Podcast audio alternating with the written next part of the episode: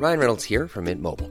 With the price of just about everything going up during inflation, we thought we'd bring our prices down. So to help us, we brought in a reverse auctioneer, which is apparently a thing. Mint Mobile unlimited premium wireless. Ready to get 30, 30, bit to get 30, bit to get 20, 20, 20, bit to get 20, 20, bit to get 15, 15, 15, 15 just 15 bucks a month. So, Give it a try at mintmobile.com slash switch. $45 upfront for three months plus taxes and fees. Promo for new customers for limited time. Unlimited more than 40 gigabytes per month. Slows. Full terms at mintmobile.com.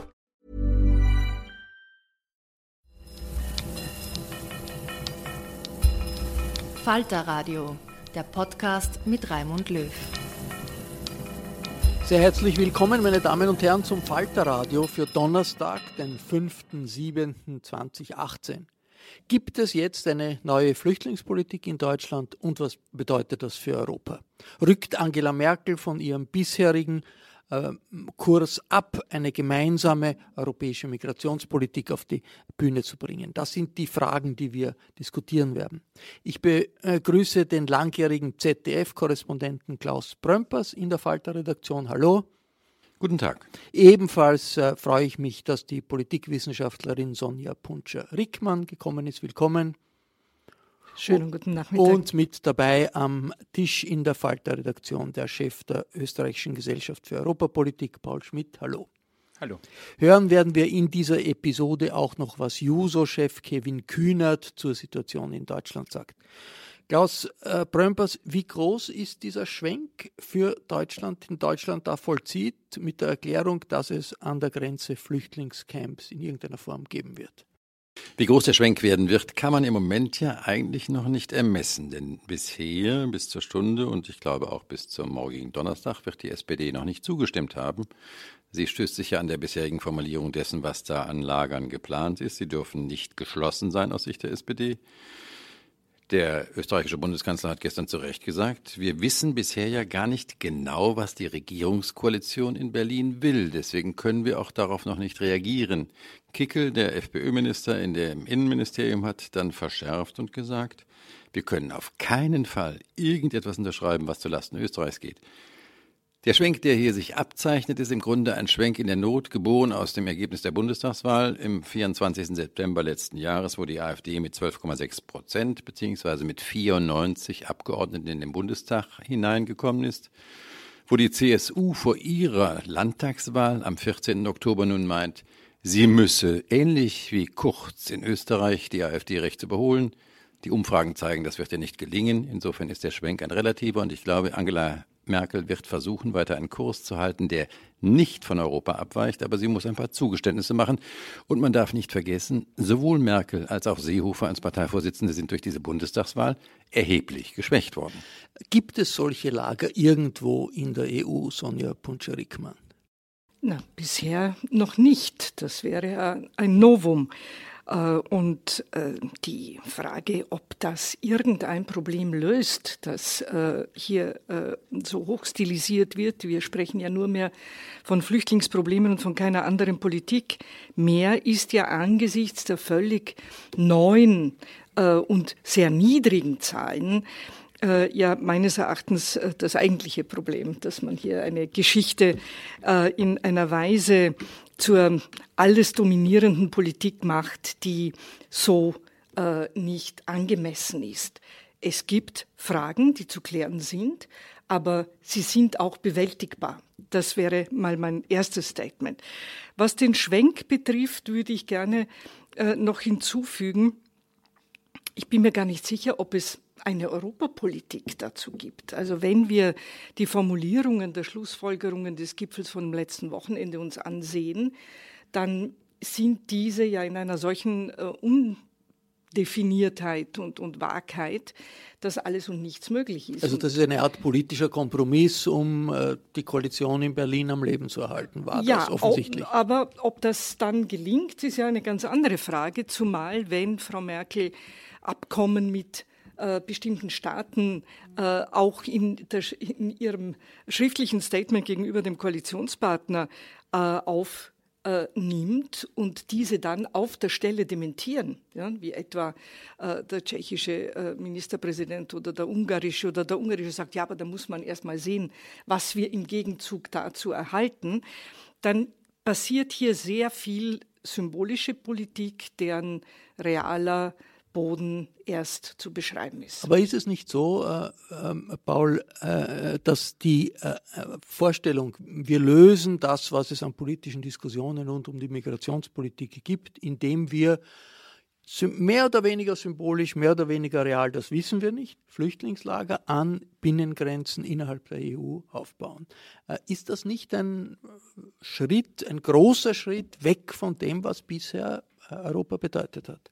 Naja, also ich glaube, es sind, es sind zwei Bereiche. Das eine ist, dass das Ganze ein ziemliches Kommunikationsdesaster ist, weil wir alle nicht wissen, äh, was jetzt wirklich beschlossen wurde, beziehungsweise was von diesem von diesen Punkten dann letztlich auch, auch umsetzbar ist.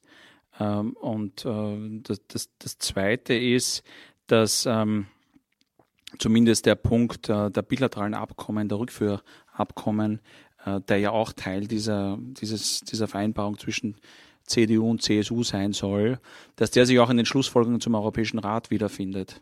Ja, ähm, das heißt, äh, wir sprechen eigentlich von dem Versuch, äh, aus deutscher Sicht hier auf der einen Seite die Koalition zu retten, innenpolitisch, äh, auf der anderen Seite etwas innenpolitisch zu tun, um diese sekundäre Migration ähm, kontrollierter, besser kontrollieren zu können.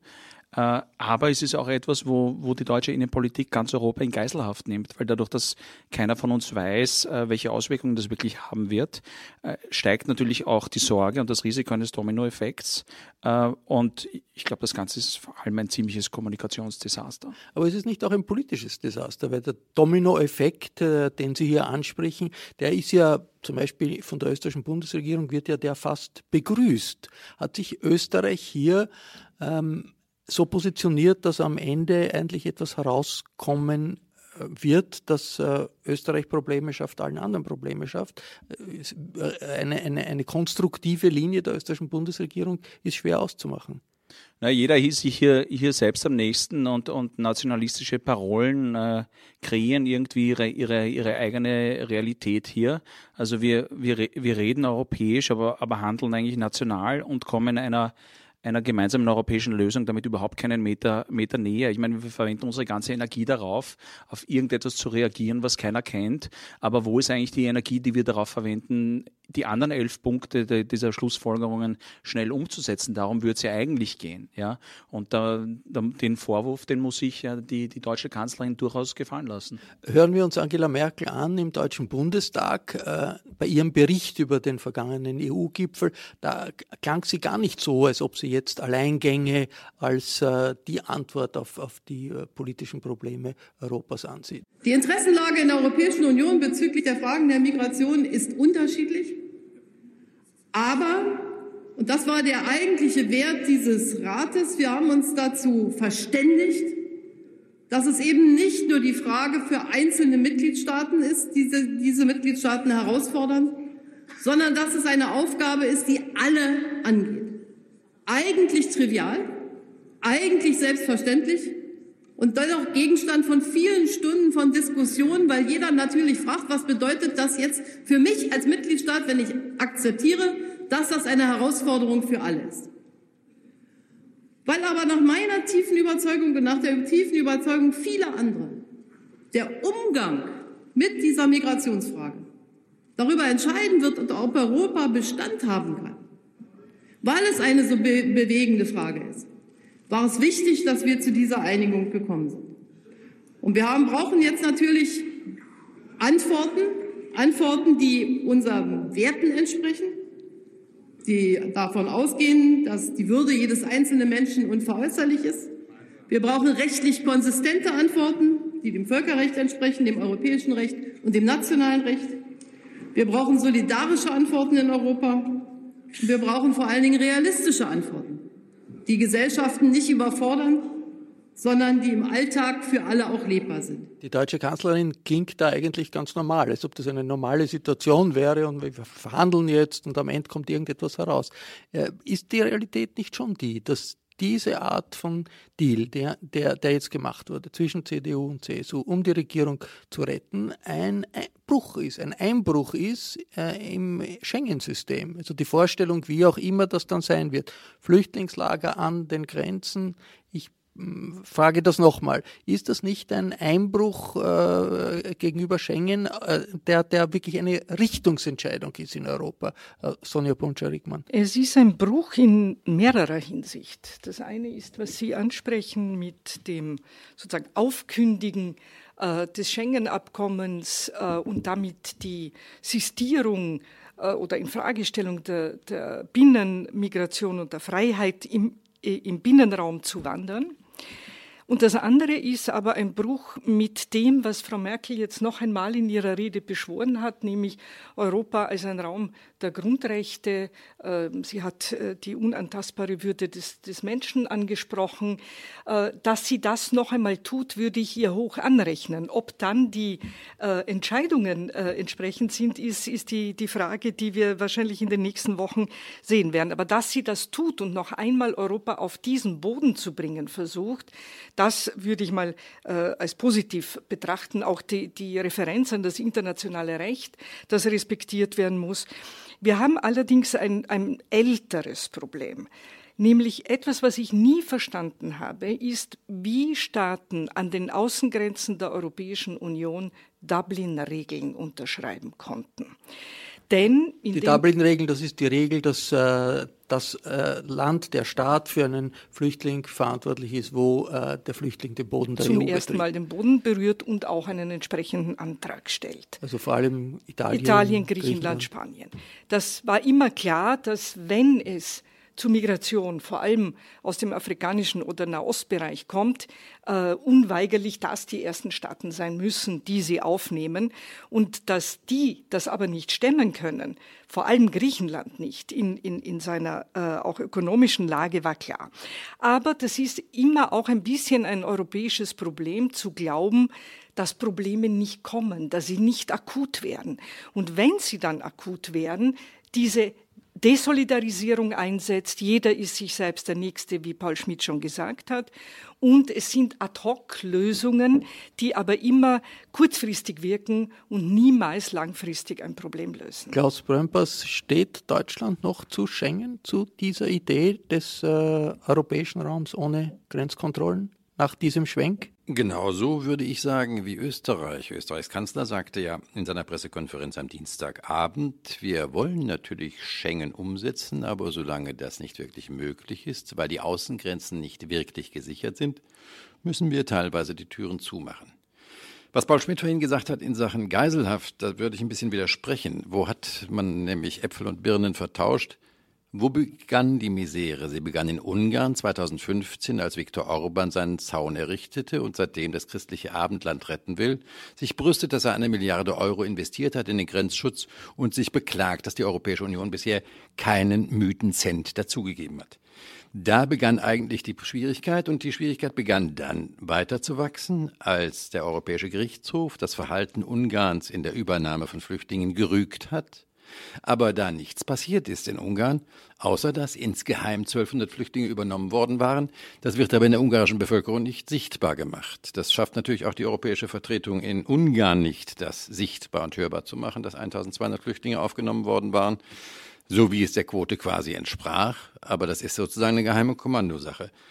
Wenn der europäische Minister Ungarns, Europaminister Ungarns sagt dieser Tage, Migration ist in der Europäischen Union nicht geregelt, ist das schlicht falsch, aber es bleibt erstmal unwidersprochen im Raum stehen. Denn schließlich ist sowohl die Genfer Konvention als auch die Menschenrechtskonvention Teil des Lissabon-Vertrages.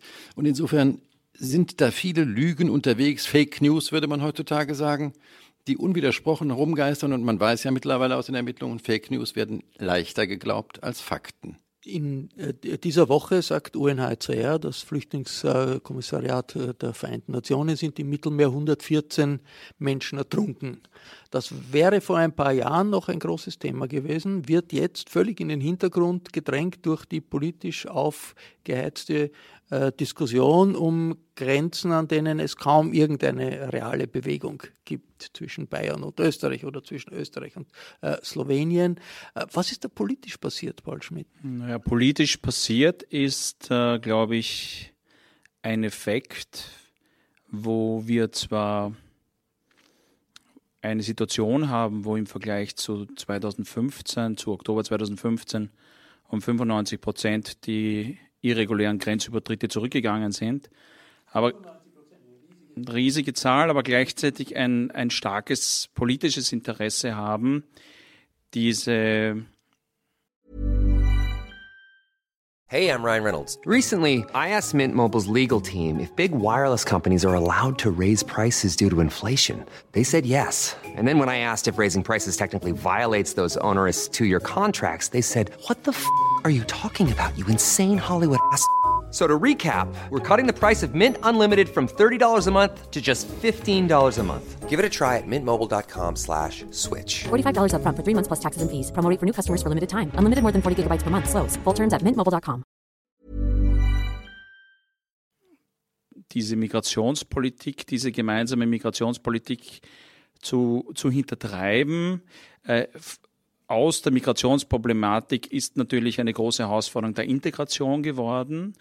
Äh, und äh, man tendiert dazu in einigen Ländern äh, bewusst künstlich dieses, diese Thematik am Köcheln zu halten, weil man damit Wahlen gewonnen hat und, und, und Wahlen gewinnt, weil das ein Thema ist, das aufrührt, ein Thema, das, das den Menschen Sorgen bereitet, ein Thema, das, das, das, das Unsicherheit verbreitet und auf diesem Thema lässt sich gut nationalistisch, populistisch surfen. Damit lassen sich Wahlen beginnen. Das heißt, das Interesse ist größer, das Thema am Köcheln zu halten, als, als es zu löschen. Eine nationalistische Welle, die wir zurzeit in Europa erleben und man sehen wird, ob das Vereinigte Europa das überlebt oder nicht. Was jetzt plötzlich positiv belegt scheint, ist diese Kategorie Festung Europa. Also noch vor ein paar Jahren hat man gesagt, um Gottes Willen, eine Festung Europa soll es nicht geben und darf es auch nicht geben, ist auch nicht sinnvoll, weil Migration immer nötig ist.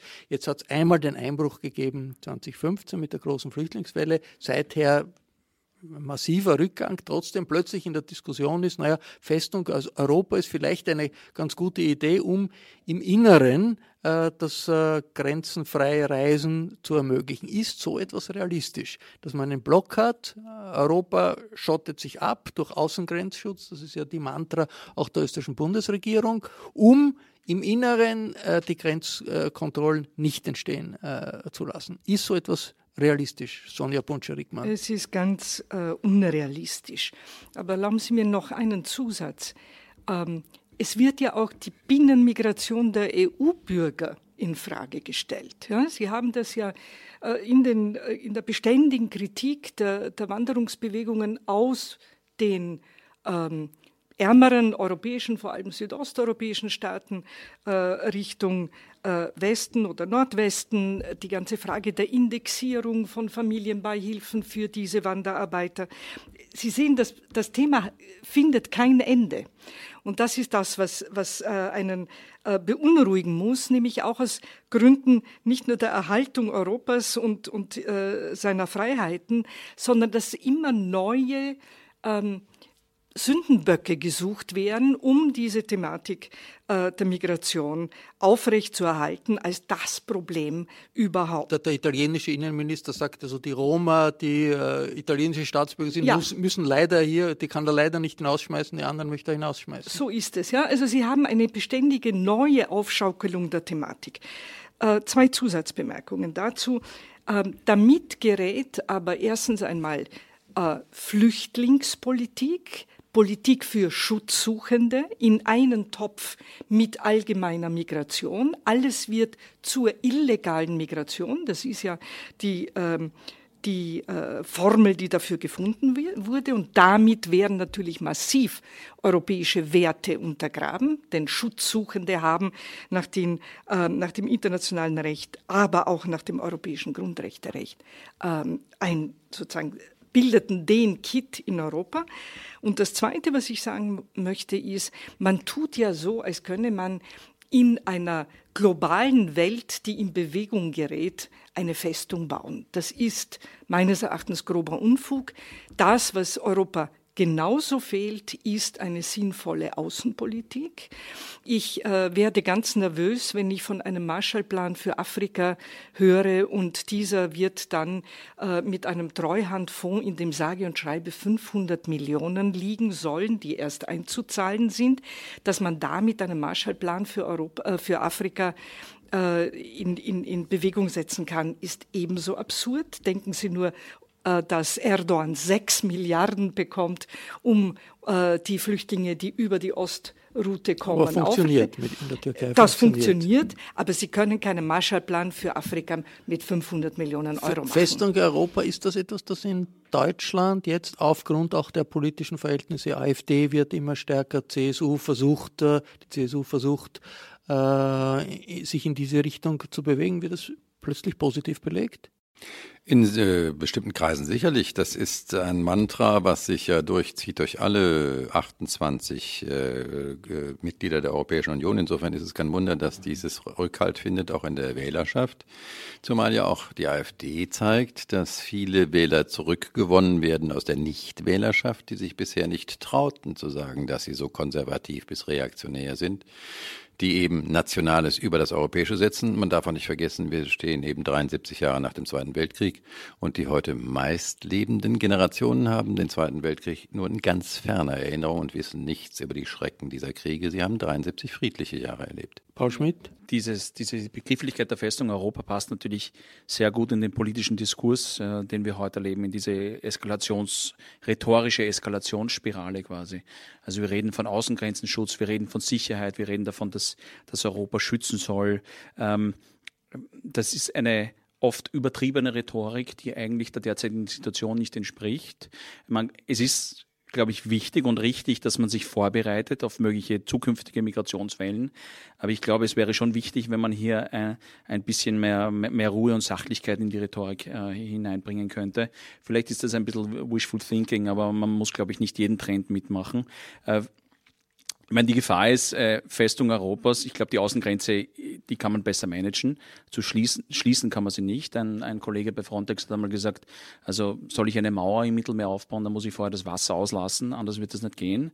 Also ich kann diese, diese, diese äh, tausende Kilometer an Mittelmeergrenze auch nicht mit 10.000 Grenzschutzbeamten von Frontex schließen. Aber die Frage ist dann schon, und deswegen glaube ich, dass das eine Zäsur ist, wenn jetzt Deutschland in diese Richtung geht. Ich meine, Ungarn ist halt schwer, auch in der Chronologie schwer mit Deutschland zu vergleichen erreichen, von der Rolle, von der, von der Größe, von der Signalwirkung. Also wenn jetzt, wenn jetzt Deutschland tatsächlich äh, hier, hier ein, ein neues Grenzregime äh, startet, naja, dann wird hier Österreich auch mitgehen. Ja? Und dann haben wir vielleicht eine, eine, eine Festung äh, Deutschland-Österreich. Aber die Frage ist, ist jetzt Deutschland ein, ein zusätzliches, äh, ist jetzt Österreich ein zusätzliches deutsches Bundesland oder, oder schaffen wir das äh, auch, äh, unsere eigene Politik zu fahren, um uns nicht an dieser Eskalationsspirale zu beteiligen? Wie in Deutschland im Ende äh, etwas passieren wird oder nicht, das wird auch mit der SPD äh, verhandelt, die ja Koalitionspartei ist. Ich habe einen prominenten Vertreter der deutschen Linken, Juso-Chef Kevin Kühnert, nach seiner Einschätzung gefragt. Kühnert war letzte Woche Gast des Kreisky-Forums in Wien, also das war noch vor dem großen Clash zwischen CSU und CDU. Und ich wollte von ihm wissen, wie groß die Versuchung für einen Linken ist, sich angesichts dieser jetzigen Welle der Anti-Ausländerstimmung wegzuducken und oder ob man äh, überhaupt noch in, äh, gegenhalten kann als Linker. Man muss gegenhalten. Alles andere hielt ich für amoralisch auf jeden Fall. Ähm, glaube aber, dass wir eine Verantwortung haben, die aktuell laufende Debatte auf ihren eigentlichen Kern zurückzuführen. Ich würde unterstellen, so wie öffentlich gerade von der politischen Rechten aus debattiert wird, geht es nur vordergründig um Fragen von Grenzsicherung, von Flucht- und Asylpolitik. Es geht aber vor allem darum, das als ein Einfallstor zu, äh, zu benutzen, ähm, um einen gesellschaftlichen Rechtsruck in ganz vielen Politikbereichen vorzubereiten. Und auf der Flughöhe muss man die Debatte jetzt auch führen. Wer aber tatsächlich, und das ist notwendig, über Asylpolitik diskutieren möchte, wird ähm, vor allem, auch wenn es äh, fast schon zu einem Mantra geworden ist in den letzten Jahren, wird verdammt nochmal über Fluchtursachen am Ende zu reden haben. Wir reden die ganze Zeit nur über die Bewältigung der Herausforderungen, die Menschen mitbringen, die sich schon auf den Weg gemacht haben. Und wir können noch so hohe Mauern und Zäune aufbauen und uns noch so große Schikanen äh, ausdenken. Das löst am Ende kein Problem. Und ähm, in den, einem Kontinent der Größe, in dem wir uns bewegen, wird sich auch niemand schlussendlich davon wirklich aufhalten lassen. Fluchtursachen bekämpfen, das ist ein langfristiges Konzept. Jetzt ist die politische Stimmung so, es muss etwas kurzfristig passieren. Sie sagen, da müsste es für Linke rote Linien geben. Äh, wie ist das in Österreich? Ist Außengrenzschutz die große Mantra der Regierung, aber auch äh, die Opposition, auch die Sozialdemokraten mit Außengrenzschutz ist man eigentlich äh, zufrieden als großes Thema. Wie ist das diesseits oder jenseits der roten Linie? Wir müssen uns vor Augen führen, dass jede Debatte über Grenzsicherung, ob es um innereuropäische Grenzen oder um die europäischen Außengrenzen geht, ob es ums Mittelmeer geht oder um die Balkanroute oder wo auch immer auf dieser Welt, am Ende nur bedeutet, dass das Problem, wenn überhaupt, eine Ebene zurückdelegiert wird. Macht Deutschland die Grenzen dicht und sagt, wir, wir lassen jetzt mal die Komponente aus, ob das rechtlich alles möglich ist oder nicht, sagen wir mal, es geht, wir weisen an der Grenze radikal zurück, dann macht Österreich das Gleiche, macht Italien das Gleiche, machen es die Länder der Balkanroute und so weiter und so fort. Und irgendwann haben wir diesen ganzen Effekt bis in die Transitstaaten des Nahen und Mittleren Ostens zurück. Welches Problem ist denn dadurch aufgelöst? Das ist das Prinzip aus den Augen, aus dem Sinn, was da äh, im Moment dann, dann stattfindet. Dann findet das Sterben halt weiter von uns weg statt, ähm, im Mittelmeer oder auf den Routen selbst. Wer sich damit zufrieden gibt, geht zynisch vor, weil er das Sterben dann einfach nur nicht vor der eigenen Haustür haben möchte, sondern lieber weiter weg, wo es anonym stattfindet und wo die Berichterstattung es nicht so sehr in den Mittelpunkt rückt. Aber wer keinerlei Vorschläge dazu macht, wie die tatsächlichen Ursachen bekämpft werden können und wie denjenigen geholfen werden kann, die jetzt nun mal auf dem Weg sind, die müssen irgendwo untergebracht werden. Für die gibt es nur die Möglichkeit, zurück in den Krieg, hier abgelehnt werden oder irgendwo in den Welten dazwischen gefangen zu sein. Ähm, wer diese Frage nicht beantwortet, trägt letztlich, also übernimmt überhaupt keine politische Verantwortung. Sie haben Ihre Parteivorsitzende kritisiert, weil sie gesagt hat, äh, Deutschland kann nicht alles Elend der Welt aufnehmen, sinngemäß. Das würde wahrscheinlich in Österreich, wird, wird es wahrscheinlich schwierig sein, einen Sozialdemokraten zu finden, der das nicht unterschreibt. Was ist aus Ihrer Sicht das Problem bei einer solchen Aussage? Die Aussage ist eine Banalität. Äh, sie ist streng genommen ja sogar richtig, weil äh, allein schon platzmäßig könnte man nicht die ganze Welt bei uns aufnehmen. Da sind aber mehrere Fehlannahmen dahinter. Fehlannahme Nummer eins ist, nicht die ganze Welt möchte nach Deutschland kommen. Auch die Letzten sollten langsam verstanden haben, dass ein Großteil oder der absolute Großteil der Fluchtbewegung auf dieser Welt sich nicht auf unserem Kontinent abspielt, auch wenn wir eine Debatte haben, die permanent diesen Eindruck vermittelt, sondern dass die Leute innerhalb ihrer Länder flüchten oder in wirtschaftlich viel schwächeren, kleineren Staaten wie Jordanien oder dem Libanon heute aufgenommen sind. Das Zweite ist, dass so eine Aussage meiner Ansicht nach etwas unterschätzt, nämlich dass 99 Prozent der Menschen in unserer Gesellschaft längst den Faden verloren haben in der asylpolitischen Debatte. Die wissen nicht, über welche Details wir da genau reden. Die haben keine Vorstellung davon, in welcher Größenordnung äh, Asylanträge tatsächlich bei uns gestellt werden. Den wird von rechts verkauft. Das wird immer mehr und immer mehr, auch wenn die Fakten was anderes sagen.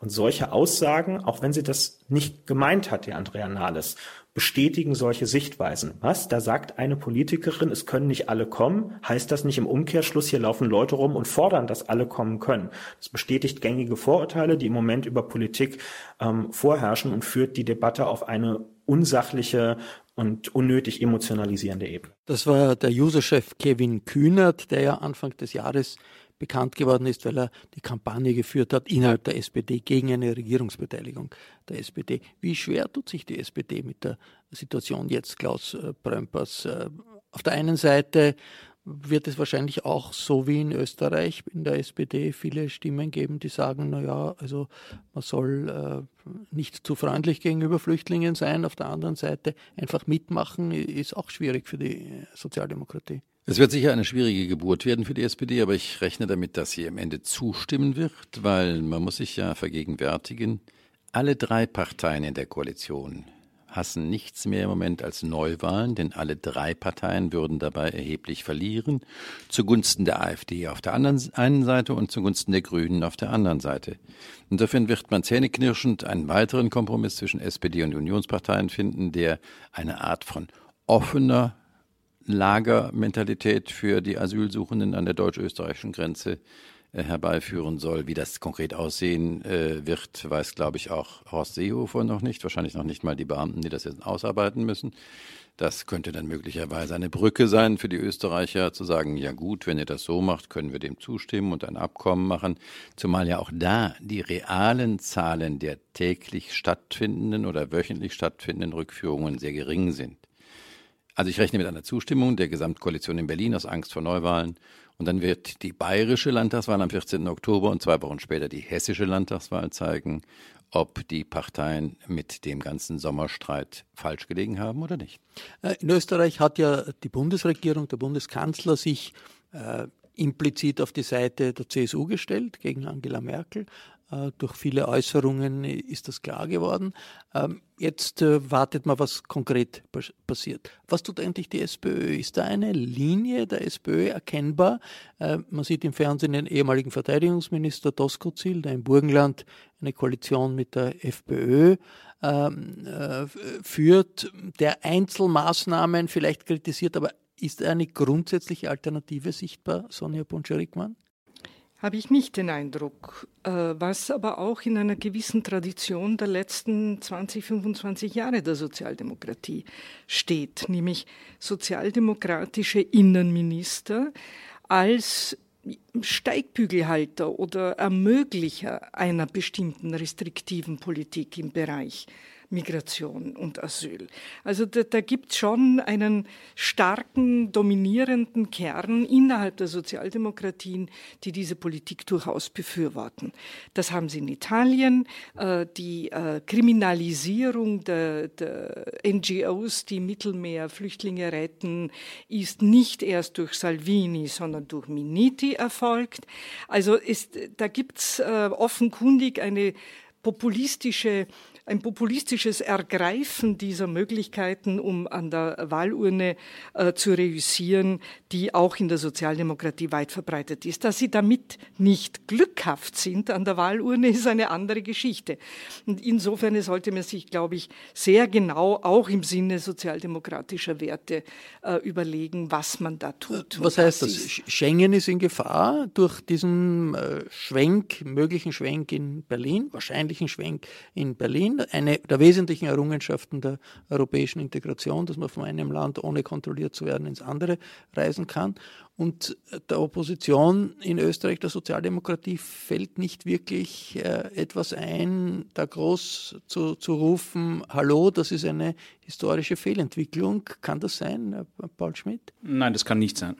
Ich glaube, äh, wichtig ist, dass, dass man, dass man die, die Kirche im Dorf lässt. Also, wie gesagt, äh, die, die Zahlen sind jetzt nicht äh, überwältigend hoch. Ähm, das Problem muss bitte mit bilateralen Abkommen zwischen den Ländern zu lösen sein.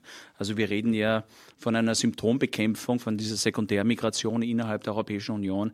Also das muss machbar sein und das ist ja auch eine Linie, die äh, die, die Bundeskanzlerin verfolgt und die jetzt, eigentlich sind die Innenminister, wenn sie sich jetzt demnächst äh, in Innsbruck treffen, im, im Rahmen des beginnenden österreichischen EU-Ratsvorsitzes, gefordert, hier Nägel mit Köpfen zu machen und zu schauen, dass sie bilaterale Abkommen schließen äh, da, damit diese Sekundärmigration unter Kontrolle gebracht wird. Ich meine, das ist ja nicht so ein Riesenproblem, dass jetzt da. Äh, Sekundärmigration äh, heißt die Bewegungen von Flüchtlingen von einem innerhalb der, ja, innerhalb der EU, von einem äh, ja. europäischen Land. Ja, und das kann ja nicht so dramatisch sein, dass, dass dass, dass man das nicht auf den Boden bekommt. Also äh, wie gesagt, ich meine, das ist eine, eine, eine Symptombekämpfung, äh, die Ursachenbekämpfung sieht schon, sieht schon ganz anders aus. Ja?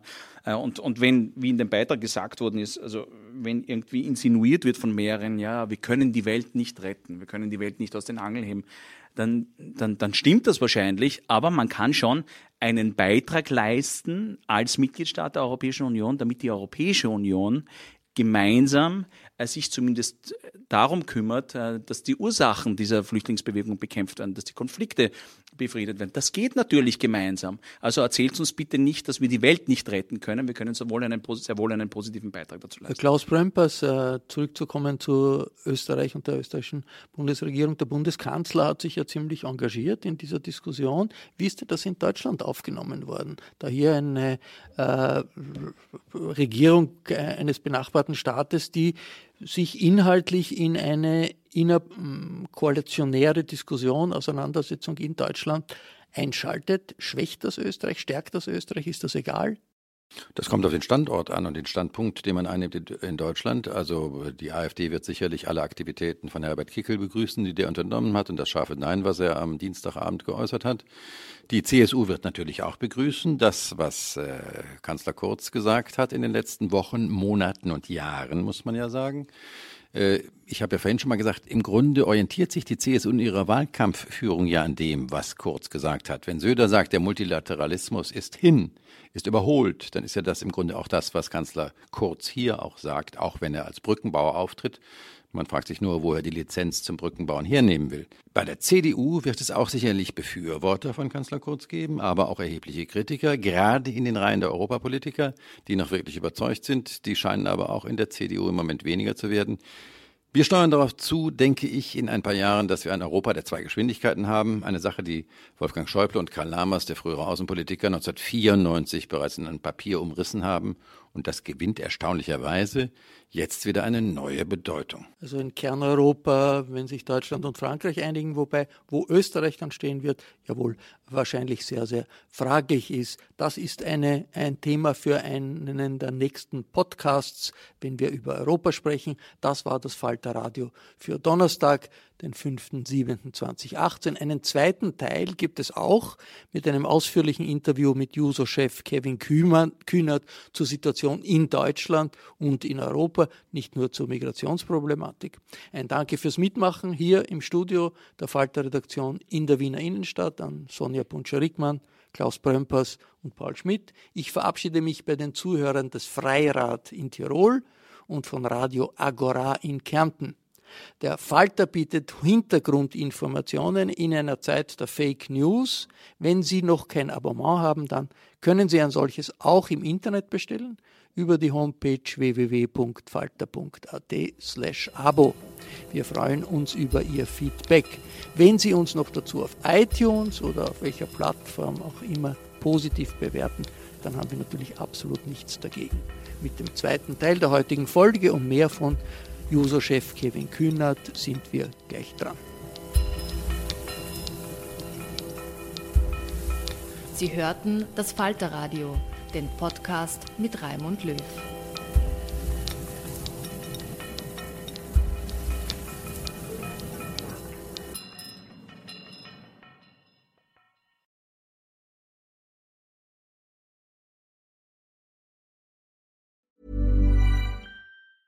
Hi, this is Paige from Giggly Squad, and I want to talk to you about Splash Refresher and my water intake. Okay, so you guys obviously know that I'm a hydrated girly, but sometimes when you drink that much water, it starts to just taste bland, and you're just like, I need something to spice it up. That's why I love Splash Refresher.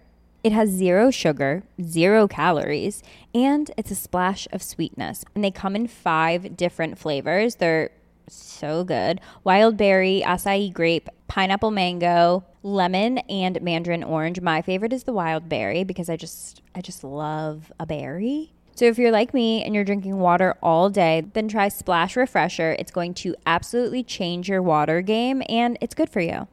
Imagine the softest sheets you've ever felt. Now imagine them getting even softer over time. That's what you'll feel with Bowl and Branch's organic cotton sheets. In a recent customer survey, 96% replied that Bowl and Branch sheets get softer with every wash. Start getting your best night's sleep in these sheets that get softer and softer for years to come. Try their sheets with a 30-night guarantee. Plus, get 15% off your first order at bowlandbranch.com. Code BUTTERY. Exclusions apply. See site for details.